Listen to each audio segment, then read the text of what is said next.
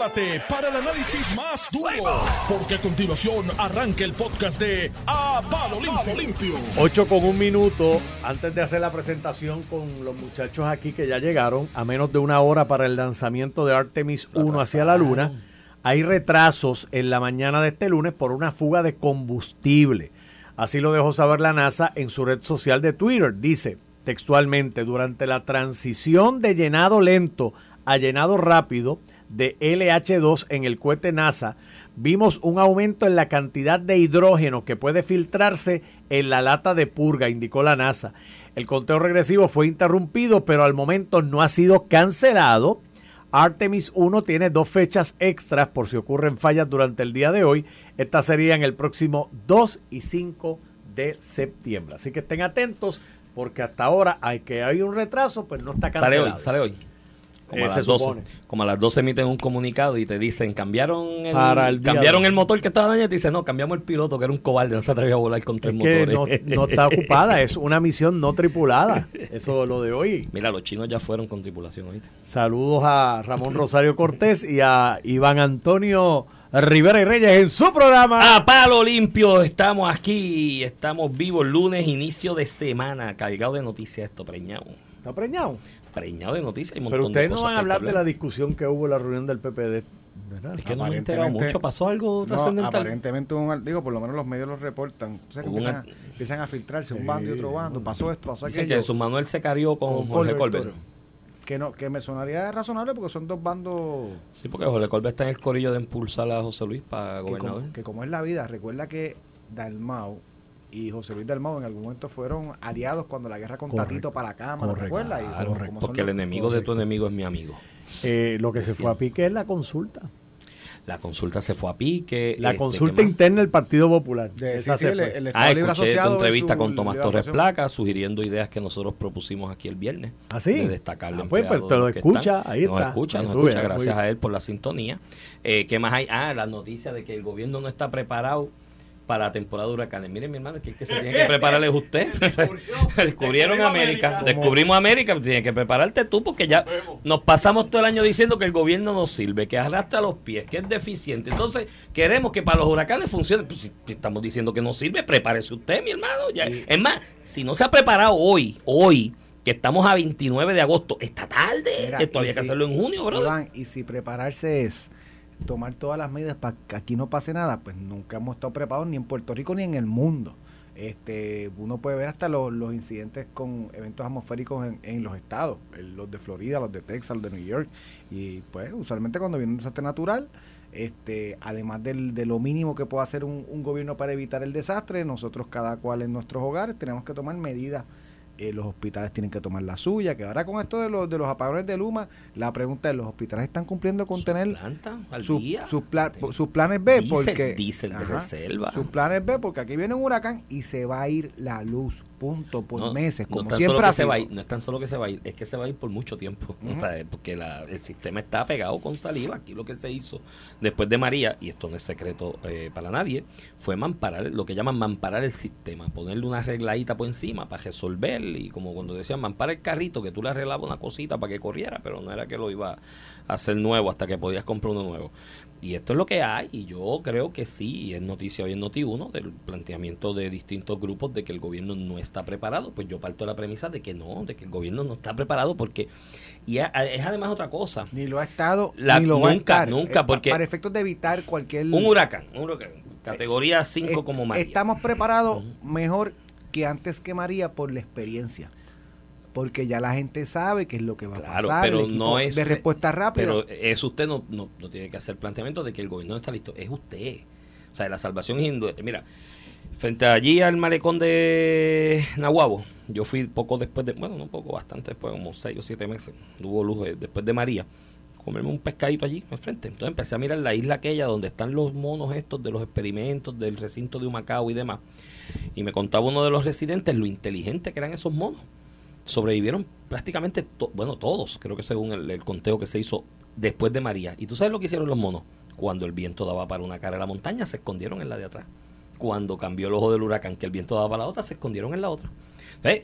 Y decía, pues si los monos tienen ese instinto, pues nosotros debemos tenerlo también. Y la salvación es individual. Usted tiene reserva de agua.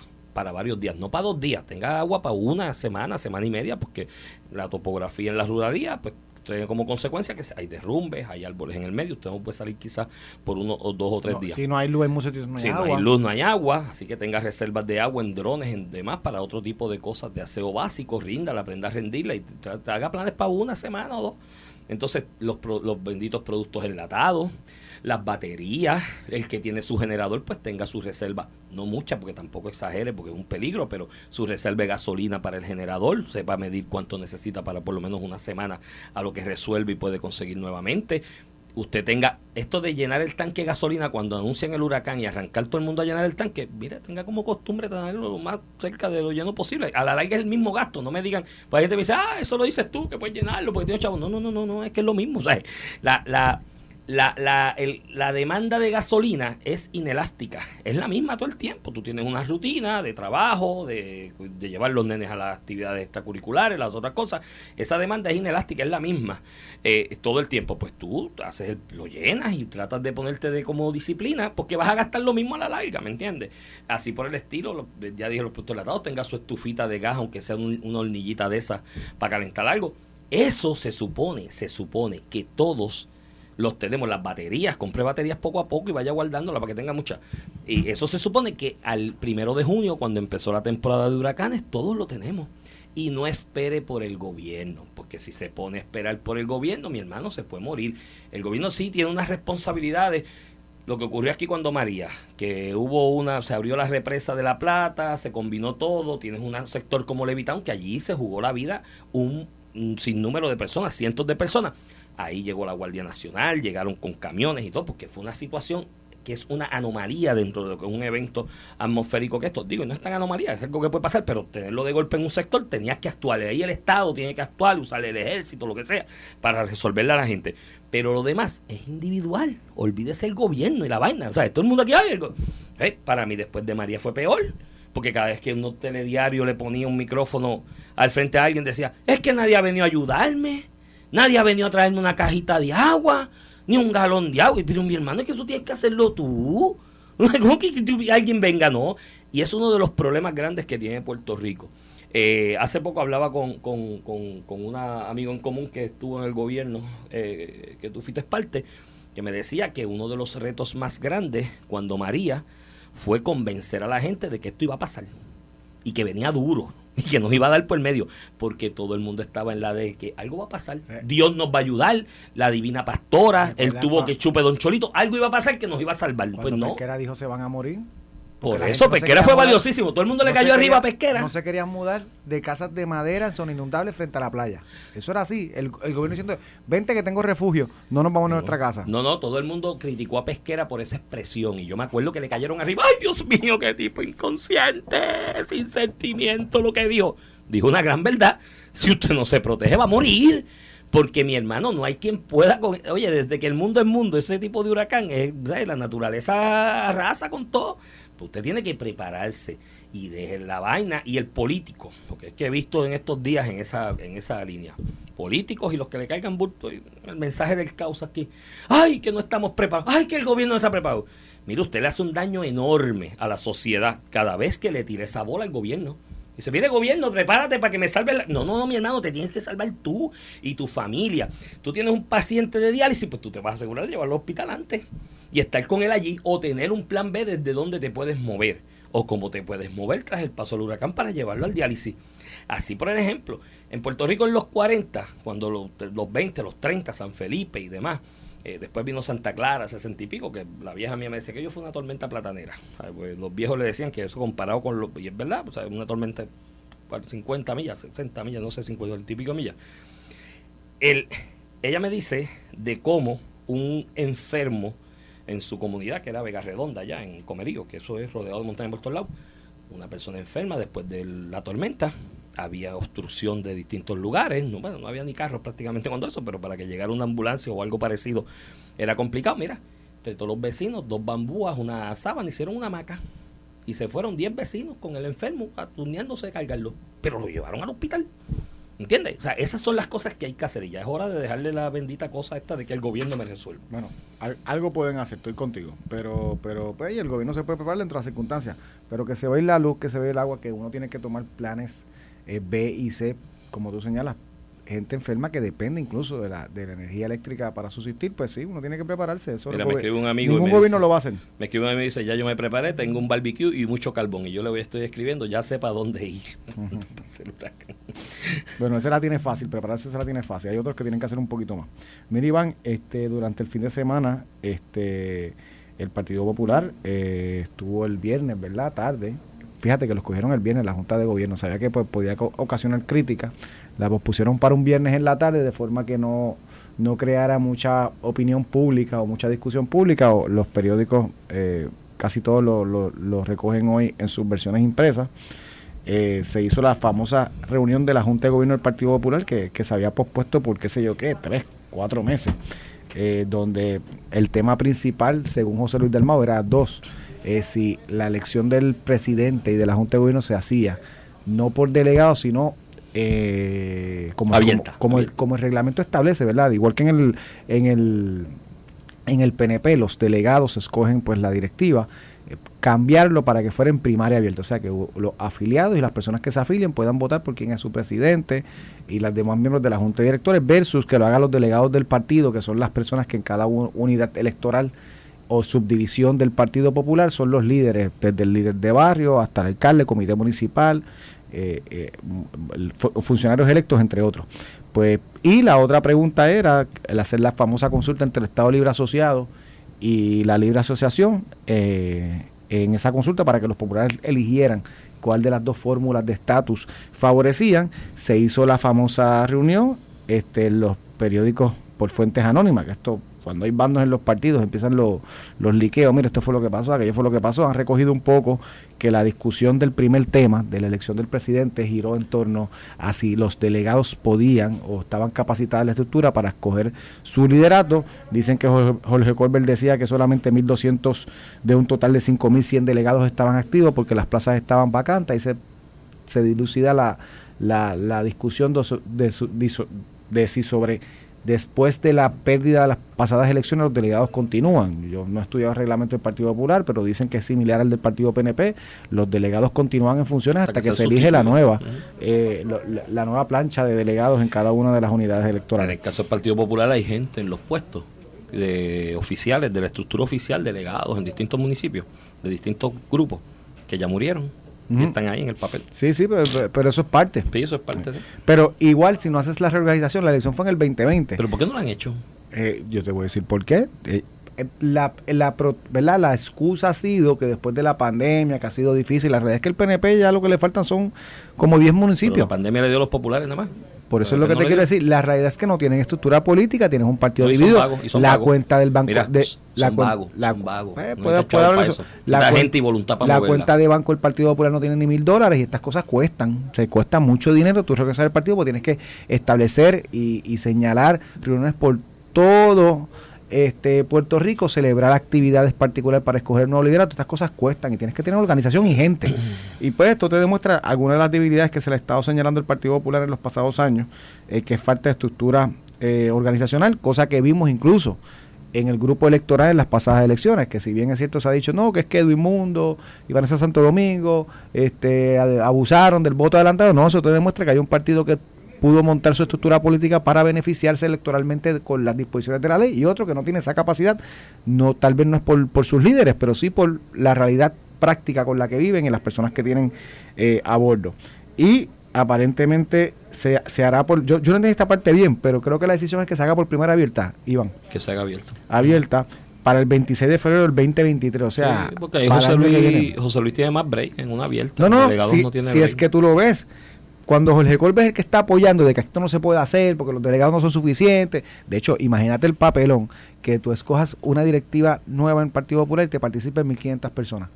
Eso es un papelón porque solamente puede ser delegado. De hecho, el planteamiento ese de que hace Jorge Colbert de que solamente 1.200 de los 5.100 es que históricamente lo que tú has dicho, delegado es delegado hasta que se saca de la lista por alguna razón que ¿Tú te imaginas una elección a través de todas las islas de delegado o en un evento particular? abierta Y, y no, no, chavo pero si fuera lo contrario y que solamente te participen mil personas, o sea, el mensaje que Ah, tú no, envías, claro. horrible.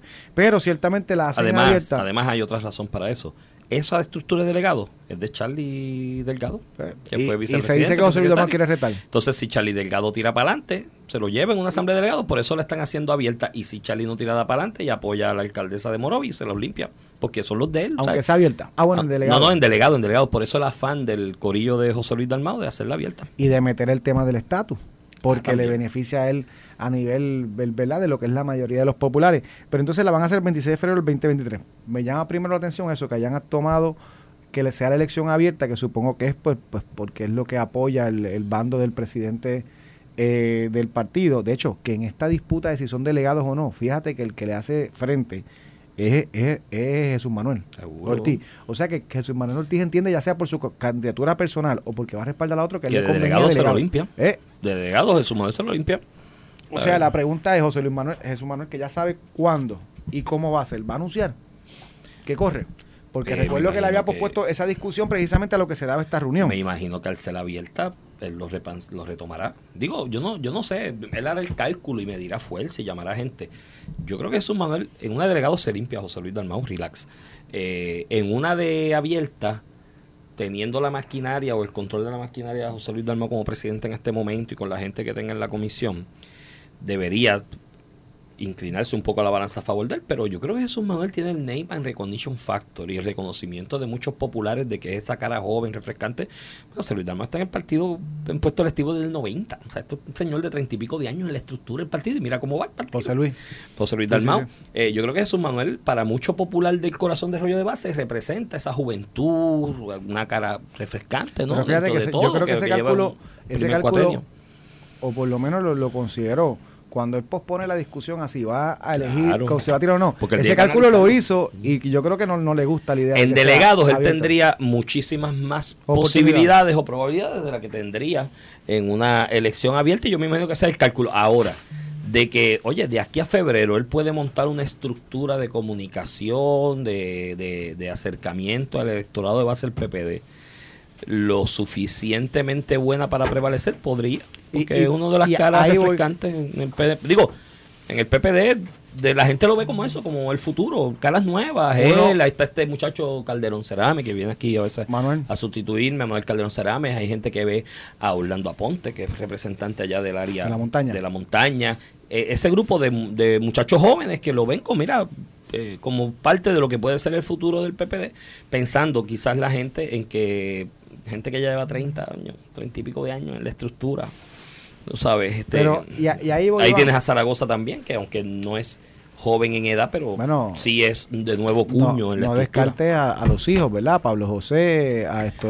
Ah, eso, eso creo que van para Washington. Va a haber una primaria Pero me para imagino que Washington. me imagino que se que que, que, que se buscarán ubicarse se en posiciones en la de- junta de o no Junta, sé. sí. Pero eso eso es una posibilidad. Ahora, la de los juniors creo que está casada para a comisionado, uno contra el otro. Dicen que está casado uno contra... A ver, cuidado Tatito, que Tatito todo el mundo lo menosprecia y puede salir del rey. A Tatito- le conviene si ellos dos se tiran porque, porque dividen y entonces él puede prevalecer.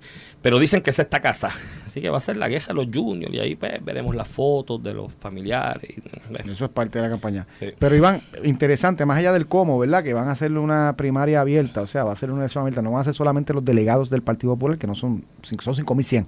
Eh, más allá de eso, se le va a abrir a todo afiliado o el que se afilie, como si fuera una primaria del partido, a que voten por el presidente, los demás vicepresidentes, los demás miembros de la Junta, representantes de mujeres, servidores públicos, ahí viene todo. No sé si servidores públicos lo pongan aquí, porque ya eso es un No, organismo servidores públicos tienen su propia organización y eligen. Y lo hacen en aparte, y mujeres también. Y lo hacen por agencia. y lo hacen por agencia. Así también es el PNP. Este, pero más allá de cómo, el cuándo también. 26 de febrero del 2023. 20 ¿Por qué tan lejos eh, al año que viene? Porque, yo eso le sigue presumiría... dando control de la estructura José Luis. Tienes de aquí allá. ¿Tiene tienes cuántos una meses? Uno, dos, tres, cuatro, no, cinco no lo meses, tienes, seis no, meses. no tienes de inmediato un reto. Estoy contigo, eso es una. Pero yo te voy a la otra cara de la moneda. Si tú eres el presidente hoy, este, tienes posibles rivales que todavía están coqueteando con la idea como Jesús Manuel, eh, Charlie que ha estado por el right field, right field corriendo, este, darle más tiempo les permite organizarse Bueno, pero que hacerla de inmediato cuando tú tienes la estructura. Pero darle más tiempo la, le la da. estructura de los puestos, ¿verdad? Pero darle, es cierto, pero darle más tiempo. Bueno, la estructura. Es que esa presidencia fue incidental en una situación de emergencia. Yo no sé si él tenga control pleno de la estructura. Tiene la, de la, bueno, la, Comisión, Estatal, de Elecciones, pero esa, es la estructura de, puestos, esa es la estructura de puestos. Pero hay otras posiciones, ¿no? Ahí tú mismo tú mencionas servidores públicos, damas, eh, mujeres populares, ¿no? Esa no, esa, no, esa, es la, esa, es la, manera electoral, esa no la tiene. Exacto, esa no la tiene. Eh, eh, eso le da la oportunidad de tratar de darse un lavado de cara de aquí a allá. Porque si tú vas donde los PPD, los, los populares de base hoy día, están en, pesadumbre. O sea, te dicen, mira, mano, esto está malo. El partido está sin estructura, no tiene chavos, no somos no fiscalistas. Y eso se lo van a imputar al presidente. Y eso se lo van a imputar al presidente. De hecho, ahí mismo le regalaron una. es, que a veces tú tienes que tener cuidado con los argumentos. Esto es como en el tribunal. Cuando tú vas a hacer un argumento, una posición, una posición a sumaria, o una sumaria, o una argumentación en sala de que tener cuidado que los argumentos que usen no sean un tiro para el pie de tu propia teoría. Porque mira lo que dice Jorge Colbert. No, de 5.200 hay 1.200 nada más, porque el 90% no está. Hay que hacerla abierta. Así, ah, ¿y de quién era la responsabilidad de llenar esas vacantes? En todos estos dos años que han pasado no era de ustedes, que son los que tienen la estructura ahora mismo en la gerencia o están gerenciando la estructura. Digo, yo le diría eso, decía, hay que cambiar de presidente el partido porque el que tenemos ha sido tan mediocre que no ha podido llenar las vacantes. Y eso fue un argumento que ellos mismos regalaron, ¿no? Eh, y yo creo que está de, todo el, el diseño de la estrategia. Eh, yo creo que sí, que hay más posibilidad en una primaria abierta José Luis Dalmau eh, prevalecer, pero en el caso de Jesús Manuel, Zaragoza, que en algún momento lo ha hablado, aunque yo creo que Zaragoza lo que ha dicho, yo voy para gobernador o, aspiro a gobernador, pero no para presidente, no sé. Si por más que menciones a Zaragoza, que puede tener los quilates para, no, el, para el mismo el que ha dicho que políticamente, está bien, eh, por eso te digo, lo, uh podrá decir, políticamente Zaragoza es un non-factor para la gobernación. Charlie es otra cosa, Charlie, ya lo demostró. Pero Zaragoza. Charlie se está moviendo por ahí. Por más que tú le puedas reconocer, se lo hemos reconocido muchas veces a Zaragoza, los atributos, qué sé yo qué, es un non-factor de cara a la gobernación. Punto. No, no, y en el PPD puede menos. ser triste, no, no, puede ser no triste. En el PPD menos. En el PPD, no hay break. El, tú decir la verdad y ser vertical en el PPD. Míralo cuando dijo que los municipios no tenían razón de ser la estructura, le cayó todo el mundo arriba. El, alcalde de Comerío dijo que era no, un grato. No, no, no puede ir a Comerío. Zaragoza, Zaragoza puede hacer campaña, pero Zaragoza puede llegar hasta Banskoy. Hasta. Vayamos, que le, creo que le dé por allí, pero más allá de eso no puede ir. Este. Charlie Delgado, que lo que me han dicho no me consta, yo no jangueo con Charlie ni nada por el estilo, pero lo que me dicen es que calladito, calladito se ha ido moviendo ahí por los municipios de la isla y que esa estructura, esos cinco mil y pico que dicen, que ahora dicen que no existen, pero están ahí, deben estar ahí en cualquier lista. Esos cinco mil y pico dicen que ya Charlie, mira, ha ido hablando. Ha ido hablando. Y la, la realidad es, mira, que a la larga, el que se nombre presidente el 26 de febrero del 2023 por el PPD puede tener un poco más de control de la maquinaria y la estructura de cara a una aspiración a candidatura a la gobernación cuando vengan las primarias de ley, ¿no? Las que, las que por ley eh, se diseñan y que son las que valen a la larga. Podría tener más posibilidad. Pero ¿sabes qué? Ahí tienes dos o tres. Tú tienes a un Charlie Delgado que en una primaria, con la pela que dio en la primaria interna del PP del anterior, que fue como 70%, y entre Carmen Yulín y Batia se dividieron el otro por ciento, un 30 por ahí más o menos Tienes otro ahí del Rayfield que me dicen que le han hecho acercamientos y coquetan con él. Él dice que no, me imagino que tiene prioridades en su vida en este momento, pero who knows? Cuando las cosas cambian, a veces... ¿Quién, quién, quién? David Bernier. David, siempre, David, David, se puede limpiar a cualquiera en una primaria ley, pero muerto de la risa, relax. Y tiene gente ahí, y en el caso de Jesús Manuel, que es de los que están hablándose ahora, yo creo que Jesús Manuel, es que mucha gente lo ve con buenos ojos. Pero yo no, veo yo no veo a David aunque vaya a correr la elección del 2024, no lo veo corriendo por una presidencia del partido. Sí, él podría ser que. No, no, pero no para igual, presidencia, igual la primaria de ley. Después, o sea, la primera ley después. Igual que Charlie. Pues de aquí a, febrero lo vamos a ver. Mira, vamos a la pausa. Cuando regresemos, te quiero hablar de la segunda parte de la, de la reunión de la Junta, la cuestión del estatus y haber sacado. Tenemos que hablar del PNP, porque ahora ustedes tienen proyecto de estatus, lo empujan ustedes. y tu comisionada residente. Popular y tú hablar del PNP. Hay que hablar del PNP también. Tu comisionada residente no ha hablado todavía con el líder republicano de donde ella está, del Eso está del cara y lo vamos a hablar después de la pausa. Vamos a la pausa y regresamos. Estás escuchando el podcast de A Palo Limpio de Noti1630. De regreso aquí a Palo Limpio por Noti1630, edición de hoy, lunes 29 de agosto del 2022. Se está acabando agosto, se está acabando el año. Este es Iván Rivera quien te habla. Acompaño, como todas las mañanas, al licenciado Ramón Rosario Cortés y Valiente. Mira, Iván, este y la otra pata de, la, de la reunión del viernes de la Junta de Gobierno del Partido Popular terminaron sacando del medio, ¿verdad? Que ya ha propuesto José Luis del Modo de, de ELA o Libre Asociación, que había creado pues divisiones en el partido, etcétera, etcétera, y decidieron apoyar el proyecto del senador Roger Wicker, que es el Que propone la territorial como está. Como está y la estadía jamás en la vida. que, que este, este senador es el que siempre se ha criticado históricamente por tomar medidas Creo que eso fue una del ala republicana duro. eso fue una en propuesta de Tatito, Puerto creo. Rico y los latinos. Una propuesta de Tatito de consenso. Apoyar el Wicker. Sí, para, dijo, aquí está el punto medio. Acuérdate que nos hemos criado en el ELA. Yo Que, tenía... que ese proyecto no, no tiene no tiene ninguna posibilidad. Eh, lo radica un senador particular del Partido Republicano en el Senado y pues allá difícilmente eh, se vea un proyecto eh, que no sea, ¿verdad? El proyecto del estatus 8393 que si se aprueba en la Cámara pues pasará al Senado con las probabilidades pocas que también pueda tener ese En el proyecto. Senado, claro, pero entonces acá el los caballeros del Partido Popular buscaron como estrategia presentar un proyecto con un senador en, eh, en la Cámara Alta, entonces ese sí tiene break. pero si mire, mi hermano, está muerto el otro, el de, el de la, el de la Cámara, que tiene el apoyo del líder de la mayoría demócrata, que está Lee Hoyer en un congreso en el House dominado por demócratas le da más posibilidades de, de- de aprobación. ¿eh? Si la comisionada hace el trabajo y busca a los republicanos, pero hablamos de eso ya mismo.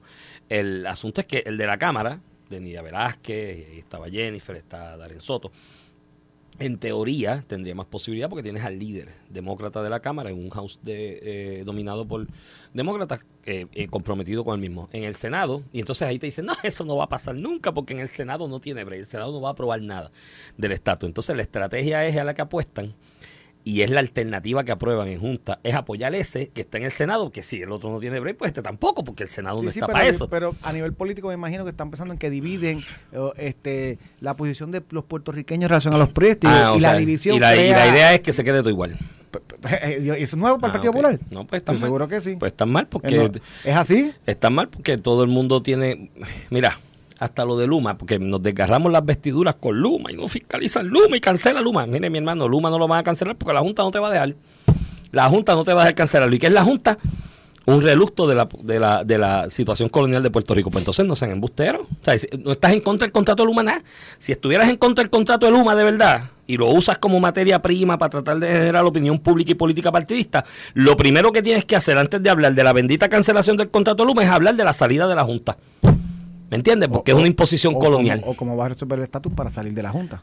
Por eso resolver el estatus para salir de la Junta. sí, sí, sí. Pero bueno, este, nada. Mira, Iván, en, en otros temas, hoy José Delgado saca en la página 12 el nuevo día un reportaje eh, sobre el otro proyecto, que es el proyecto 8- 8393, que este proyecto es el que se logró en consenso entre Nidia Velázquez, el gobernador Steny Hoyer, Jennifer González, Darren Soto, los que estaban moviendo diferentes proyectos a finales, a principios del cuatrienio. Eh, este proyecto pues había pasado la comisión eh, sin ningún voto republicano. La Comisión de Recursos Naturales, que es la que evalúa el proyecto antes de pasárselo al Pleno y se apruebe en la Cámara para que pase el Senado Federal, este eh, le pregunta a Jennifer González José Delgado si se ha reunido con Kevin McCarthy, que es el líder de la minoría del Partido Republicano, el que controla a los republicanos en la Cámara de Representantes, fue líder de la mayoría bajo la presidencia por Ryan. O sea, Kevin McCarthy es un representante de California que es súper famoso en el Partido Republicano con poder decisional y ahora mismo es la figura principal del Partido Republicano y Jennifer González, este proyecto que sale ya de comisión y por poco se aprueba en, en el pleno de la Cámara antes de que fueran en receso en agosto, dice que no ha tenido, no, no ha tenido reuniones con él, que se reúnen, tenemos reuniones en septiembre. Este, y pues un poco ha levantado por lo menos lo que yo he recibido, este, la, preocupación de- del movimiento estadista de que el Partido Republicano no ha sido, ah, no ha sido ni tan siquiera cabildeado en beneficio de este proyecto, que no es con los senadores del Partido Republicano, que eso viene después de septiembre. Este, que nos le toca, ¿verdad?, al movimiento que apoya este proyecto empujar, eh, conseguir los votos allá en la Cámara, que está ahora mismo ante la consideración del pleno un proyecto que no ha sido abordado sobre este proyecto particular al 29 de agosto del 2022. Mira, el otro día yo critiqué aquí unas posturas de Jennifer González con la posición o los estribillos demagógicos respecto o alrededor del tema de Luma y del contrato de Luma. Y me escribió alguien a quien yo aprecio mucho y me aprecia a mí esa persona. Y me dijo, Iván, no le tires mucho a Jennifer porque ya Jennifer es la candidata de consenso de la oligarquía boricua. Y si te metes con ella, te estás metiendo con esa gente, a mí me importa un bledo, porque yo como y duermo en casa y a mí esa oligarquía nunca me ha llevado un boco de comida a mi casa. Así que se pueden enrollar lo que sea y, y hacer lo que tengan que hacer con un ellos. charrascazo aquí en una entrevista. ¿Cómo? Te tiró un charrascazo aquí en una Sí, entrevista. sí, sí, no, y me dijeron no, de que la oligarquía está con ellos. Mira, la oligarquía de este país me hace café y me lo sirven en tacitas chiquitas con cucharitas de plata, ¿me entiendes? Pues ninguno me ha dado nada. Yo me he tenido que hacer por mí mismo, por mis propios méritos toda mi vida, así que pueden hacer lo que les, salga, les salga del forrito, como dicen por allá arriba en el barrio Verde de Comerío. Ahora bien, dicho eso, yo creo que esa expresión de ese amigo tiene algo de verdad. Esta es la candidata de la oligarquía, la oligarquía de Puerto Rico, que siempre ha vivido de la de indefinición con el estatus, que no quieren resolver el tema del estatus, que mientras se quede la indefinición ellos siguen haciendo chavos y siguen viviendo bien a costa de la pobreza, del empobrecimiento y del deterioro social que estamos viviendo y lo vemos a todos los días. Mira todo lo que pasó en T-Mobile Antier, un sitio que se reputaba como seguro, donde tú ibas y dejabas tus hijos y decías, mira, está ahí seguro, en un sitio que no hay incidencia criminal, seguridad y demás. Pues mira, un tipo le dio una puñalada a un, a un oficial de seguridad de manera viciosa, ¿no? Y ese es el deterioro social que estamos viviendo, del que viven muchos de esa oligarquía que viven de la definición del Estado. Y parece que ella sí es la candidata de ellos, porque, mire mi hermano, vamos a una cosa. Se sientan republicanas ella y demócratas en su mayoría, Nidia Velázquez, Darren Soto, este, Lee Hoyer y demás, a empujar un proyecto en el House. Ese proyecto tiene prácticamente casi la mayoría de la aprobación con los demócratas si estuvieran consolidados para que echarlo para adelante. Pues hay demócratas que no están. El, último conteo que me dieron es que se necesitan alrededor de 10 a 11 congresistas republicanos que le presten el voto a ese proyecto para echarlo hacia adelante, aprobarlo en el House y ir al Senado y hacer el proceso de cabildeo. Mano, y que una comisionada residente que ya este es su sexto año tirando para el séptimo de comisionada residente, que se ha reputado como republicana toda la vida, que al 29 de agosto me diga que no ha hablado con el líder republicano del House para empujar ese proyecto. Y ella pertenece a ese caucus. Por eso que ya pertenece a al caucus y dice que es republicana y que no ha hablado con él. Al 29 de agosto, mi hermano, y que voy a hablar en septiembre, pues lamentablemente tengo que decir que se le hizo tarde a la comisionada residente para ablandar las habichuelas. Está tarde con velocidad. Si esto ahora no se aprueba, ahora tiene que ir a correr a buscar esos 10 o 12 votos republicanos Dicen que hasta aquí a última hora. falta. Pues está bien, pues ponle 15. Ahora es que los va a buscar. ¿Y qué diablo hizo? Pero- Desde junio con, con- con este proyecto. ¿Sabes cuál es la explicación lógica? ¿Cuál es la justificación para no haber hecho su trabajo con su delegación, con la republicana? ¿Cuál es la excusa? La misma que le va a dar a los galleros. Cuando se durmió en las pajas con el proyecto aquel del Farm Bill, aquel que le metieron la píldora venenosa de eliminar, de prohibir las pelas de gallo que no hizo el trabajo, se durmió en las pajas, se lo delegó a otra gente del Partido Demócrata, by the way, se durmieron y mira, ahí está la prohibición de las plegas. Yo esto es lo mismo ahora. Entonces, eh, ¿sabes? Llora ante los ojos Mira. de Dios, y, y- primero. Y segundo, tienes una comisionada residente que está todos los días en los medios de comunicación, en medio de su luna de miel, de su luna de miel, en medio, dice ella que estaba en luna de miel, en medio de su luna de miel, sacó tiempo para exigirle al ejecutivo, a la rama ejecutiva, al gobernador que haga su trabajo. Entonces ella no hace el de ella. Mire, mi hermano, cuando usted va a tener el talante va a tener la, la, la osadía, o la osadía no, porque eso es parte de su trabajo, pero usted va a tener la- lo- el- lo- los bodrogos para exigirle a otro que haga su trabajo, usted tiene que tener el suyo hecho. Porque si usted no ha hecho el, suyo, no, te va, no tienes standing para exigirle al otro y demuestra falta de liderazgo, falta de compromiso y demuestra que el tema del estatus no es importante para ella nada. Que ya se rindió a la oligarquía el país y que quiere que esto se quede igual. Mira, Iván, y yo que conozco a Jennifer de hace muchos años, yo estoy seguro que tiene un compromiso con la Ay, estabilidad. por Dios. Ella es- sí, Pues es que lo demuestre. Pero voy, voy a ir, pues voy a ir. Yo hago las cosas como, como las veo. Yo creo que tiene un compromiso con la estabilidad inquebrantable. Jennifer ha movido este tema siempre, toda la vida. Ahora, creo que en los pasados meses se ha desenfocado, tal vez porque gente le impulsa a otras cosas, que corra la gobernación, que rete a Pedro, que, que le- hay que hacer a Pedro inviable, y ya ha utilizado la crítica que tú haces ahora mismo se presta precisa, la, formó o la permite precisamente las actuaciones de Jennifer en, las en los pasados meses. Que si el Ejecutivo, y eso es Pedro Pierluisi, no ha utilizado los fondos federales que ella busca, que no se han movido nada, ella cita vistas y todo para que le den explicaciones por qué los fondos federales no están, Luma tiene que cancelarse, que no han hecho el trabajo de fiscalización. Entonces, de momento sale una noticia de que el proyecto de estatus, que es lo más importante para el PNP, y, yo diría para Puerto Rico, pero por lo menos para el partido ideológico, para la, para la parte ideológica del PNP, que es moverle esta idea, que tan siquiera se haya discutido el tema con el líder máximo del caucus del Partido Republicano, del cual ella es parte, pues se presta para la crítica que tú dices, como tú le puedes estar exigiendo a Pedro Pierluisi que no ha hecho su trabajo, cuando lo más básico, que es tu proyecto, el 8393, que, que un proyecto de consenso del cual ella participó, no hemos podido, no te voy a decir ni, ni convencer al Partido Republicano, tan siquiera hablarlo con el líder de la mayoría del Partido Republicano, tratar, cabildear, porque no se trata de que yo traté, pero este tipo racista, nunca va a querer el de Puerto Rico. No, no, es que ella reconoce, según la entrevista de José Delgado, que no le ha tocado el tema al jefe de su caucus del Partido Republicano, del cual se necesitan votos para aprobar esta legislación, sin contar que si no conseguimos muchos votos del Partido Republicano, hagan falta o no en esta legislación, el trabajo en el Senado será más difícil porque allá los republicanos además de que tienen 50 votos, muy probablemente tengan la mayoría a partir de noviembre, después de la elección, cuando juramenten en enero del 2023. Entonces, pues, es un poco fuerte que tú estés metiéndole el dedo todos los días al gobernador, todos los días con todos los temas que puedes, que son simpáticos eh, para la oposición, pero antipáticos para el gobernador, Luma, fondos federales, reconstrucción, y tú tengas que reconocer que tan siquiera has discutido el tema, no que lo convenza, de hecho que la aspiración debe ser eso, que convenzamos muchos del Partido Republicano, que tan siquiera hayas dialogado este tema con la persona de mayor alta jerarquía de tu partido. Porque Jennifer González, mira, el Partido Republicano en Puerto Rico, eh, Jennifer desde que renunció a su presidencia, esto todavía es miembro, como lo soy yo, eh, lo tiene Ángel Cintrón. Los partidos republicanos, los partidos eh, locales de los partidos nacionales, republicanos y demócratas, en las diferentes jurisdicciones, en este caso Puerto Rico, tienen cero relevancia a nivel nacional. esto se hace para organizar el partido a nivel local. ¿Quiénes tienen relevancia a nivel nacional? Los congresistas.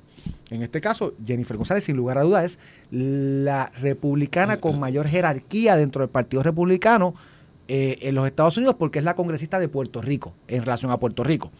Este, ¿Quién más para hablar con el líder? Por eso, y eres parte del caucus, precisamente tú eres nuestra voz en ese Partido Republicano. Pero si no bien, Si bien es cierto que Steny Hoyer tiene una relación cercana con Pedro Pierluisi, de hecho, de cuando fueron congresistas los dos. Este, y Steny Hoyer se montó esto, ha cogido esto como batón, el Partido Republicano en su gran mayoría, salvo eh, dos o tres como Alexandro Ocasio que se bajó, el de Illinois, este Chuy, Chuy García.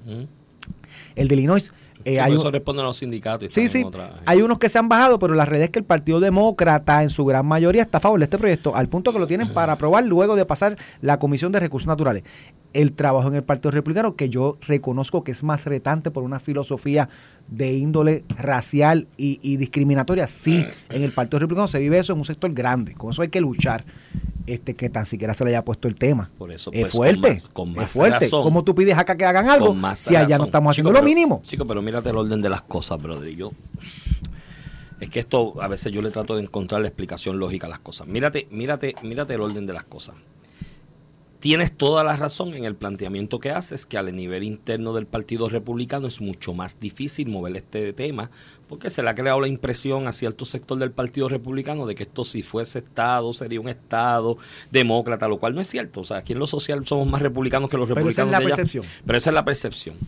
Entonces, si ese es el reto que tú enfrentas como comisionado o como comisionada residente, brother, ¿tú no crees que desde junio que estás negociando con Nidia Velázquez, con Alexandra Ocasio, con qué sé yo quién más ahí en esa dinámica, ahí estuvo Casalomar de Asosol, otra gente. Mientras estás negociando lenguaje, ¿tú no crees que desde ese momento era el propicio para tú acercarte al líder republicano y decirle, mira, mano, estoy bregando allí con los demócratas este proyecto para estatus de Puerto Rico, que es un compromiso nuestro programático y es lo que me mueve a mí, en esencia, ser comisionada aquí en este momento. Este lenguaje que estamos hablando, ¿cómo tú lo ves? ¿Qué sugerencias tú tendrías? ¿Qué, ¿Qué, cambios o modificaciones deberíamos hacerle a ese proyecto o ese lenguaje que estamos trabajando para que tú en su momento me des un empujoncito con parte de la delegación para aprobarlo? Desde junio. Desde junio. Es más, si te dormiste en las pajas como comisionada residente y no hiciste eso en junio cuando estás negociando con Nidia y con Alexandra y con los otros el lenguaje, cuando una vez ya tienes consenso con el lenguaje, porque tú puedes decir, ah, es que si lo hablaba se filtraba y a lo mejor me lo malograban. Pues está bien, te voy a dar esa, que yo creo que no, yo creo que tú puedes hacer las dos cosas a la vez. Imagen esa realidad de, de, de los republicanos allá. Una vez se acordó el lenguaje y se presenta la pieza, ¿tú no crees que era el momento de ir donde él? Y decirle, mira, presentamos este proyecto, que de hecho todos esos proyectos son enmendables en el proceso después de aprobación. Presentamos este proyecto, mano, necesito tu apoyo en esto. Tu compromiso para el Partido Republicano en Puerto Rico, que by the way, la mayoría de los republicanos aquí en Puerto Rico, por no decir todos a nivel local de lo que es la estructura del Partido Republicano, son estadistas. Si no todos, la inmensa mayoría. Tú no le puedes decir, mira chicos, una manera de demostrarle compromiso a los republicanos de Puerto Rico de la estructura del partido es empujar esto, dame una manita para empujarlo y eso lo hacías en julio. Pero mano, que tú tan tranquilamente digas en agosto 29 que no has hablado con él y que voy a hablar en septiembre. Es más, si se te olvidó dentro de la pereza hablar, cuando el periodista te preguntó, ahí tú le dices, como decía el huevito, hello, hello, hey, hey, ay, se me cayó la llamada. Pablo José. Pablo José. Y vienes y le dices, hello, hello, se me cayó la llamada y deja el teléfono y llama al tipo y le dice, mira, tenemos que reunirnos urgente para hablar del proyecto de estatus. Y cuando te y llamas de nuevo al periodista y le dice, mira, eh, tengo una reunión con el pauta para hablar con mi hermano. Pues lo que pasa es que eso no, eso no, yo creo, que puedes hacer. Yo creo que con esta gente hay que trabajarlo por semanas, meses. Yo creo, pues tenía que empezar en junio, cuando estabas hablando en el proyecto. De hecho, no lo hiciste. A él le habían hecho. A, mí lo que me demuestra es que no tiene. en julio a McCarthy, José Delgado. Le había hecho una pregunta y contestó que no había leído el proyecto. Pues porque nadie había hablado con él, bendito. Si yo he hecho el trabajo, yo he hablado con él y ahí José Delgado, pues ya le hizo la la, ya, ya nos dibujó el mapa de lo que pasó.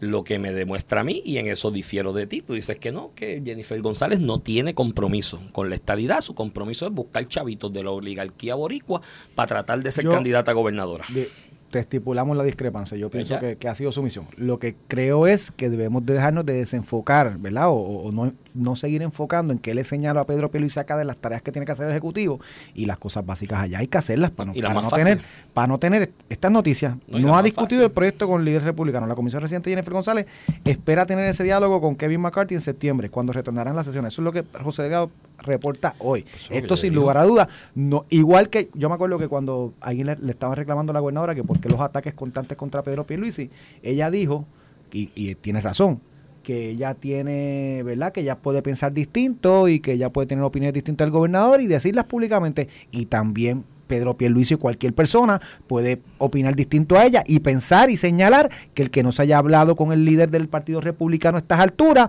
es una gran falla de las tareas que tiene la comisionada residente. Punto. Pues yo creo que se le hizo tarde para ablandar la bichuela. ¿Sabes qué? Un proyecto que las tenía todas a su favor porque tenía el apoyo del líder de la mayoría demócrata en el House. Se acaba de desbancar y desgraciar por la pereza y la rastradera de pies de la comisión residente. Pero pues, allá, ah, y esto también, por si acaso, los libres asociacionistas, ¿no?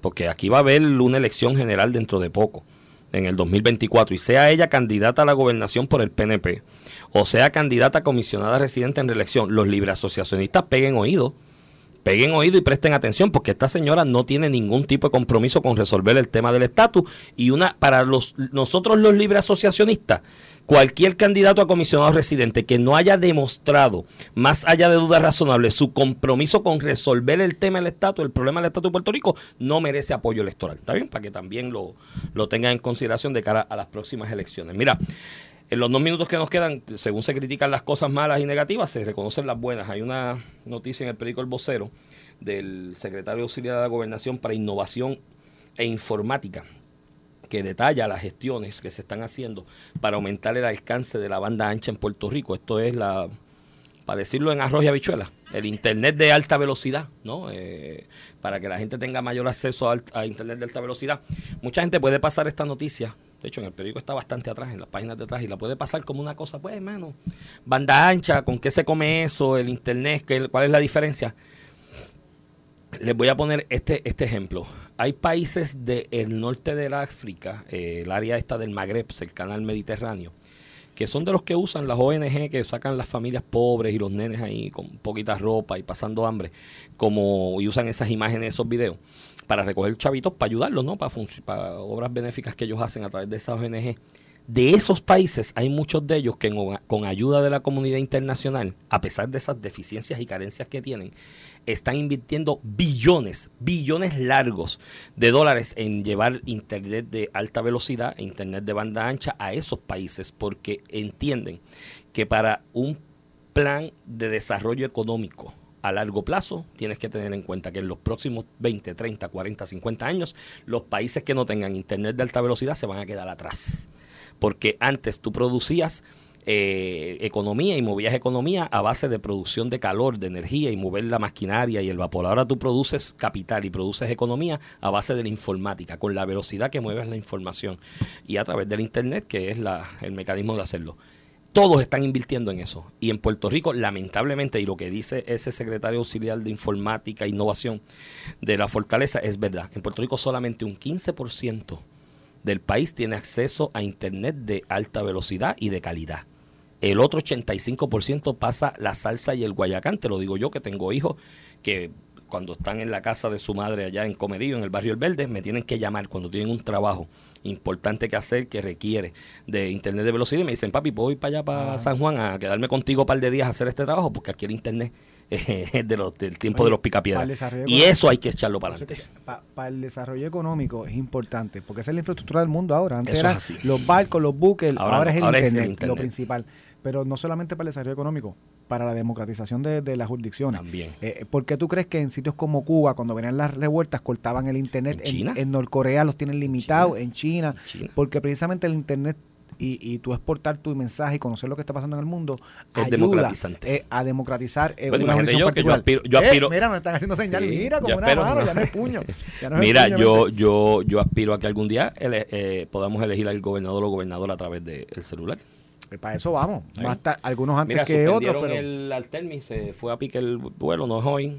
Este, Hay muchos chavos envueltos con. Y Bad Bunny, el artista del año, según en TV Video, y se besó con un hombre y una mujer, ya es bisexual, yo siempre lo supe, así que tiene 50% más de probabilidades de tener sexo que los demás. No sé si es bisexual o no, pero pero pues él se ha, caracterizado por romper estos moldes eh, es que hay tanto concepto que hay tanto concepto que no lo podemos este, y cada cual debería debería replantearse si eso es lo que nuestros niños deben estar viendo en estos días. Ah, bueno, eso lo dejamos. Decisión de cada familia. Esto fue el podcast de a, Palo Limpio de Noti 1630 dale play a tu podcast favorito a través de Apple Podcasts Spotify Google Podcasts Stitcher y notiuno.com